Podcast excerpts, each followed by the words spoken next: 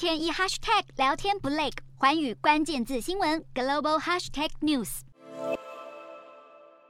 商店全数关闭，街上冷冷清清。从空中往下看，交错的各大重要干道只有零星几部车辆。拥有超过两千万人口的中国四川城市成都，因为疫情升温，从一号晚间六点开始，全体居民原则上要待在家中，形同再次封城。但在封城令生效之前，民众开始疯抢菜，整个菜市场挤爆人潮，说什么都要赶紧来买菜，把货囤好囤满，甚至出现有人把一大堆生肉放在后车。将活鸡挂满车外的情况，成都从一号到四号展开全市全员核酸检测，有检测点排队人龙绕了一圈又一圈，甚至传出民众排队排得崩溃，爆发冲突。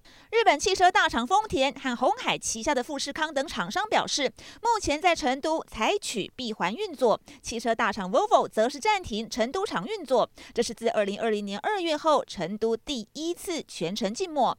有中国网友感叹：放眼全世世界只有谁还这样？有人则说，大家怕的是上海人那段惨痛的经验在成都上演。而广东深圳民众也是得排队进行核酸检测。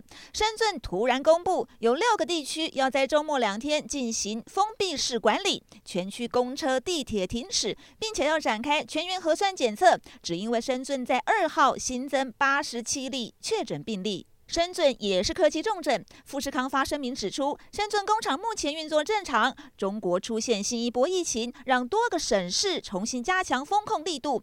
华协集团经济学家警告，疫情加上缺电以及房市疲弱，可能会让中国经济再次探底。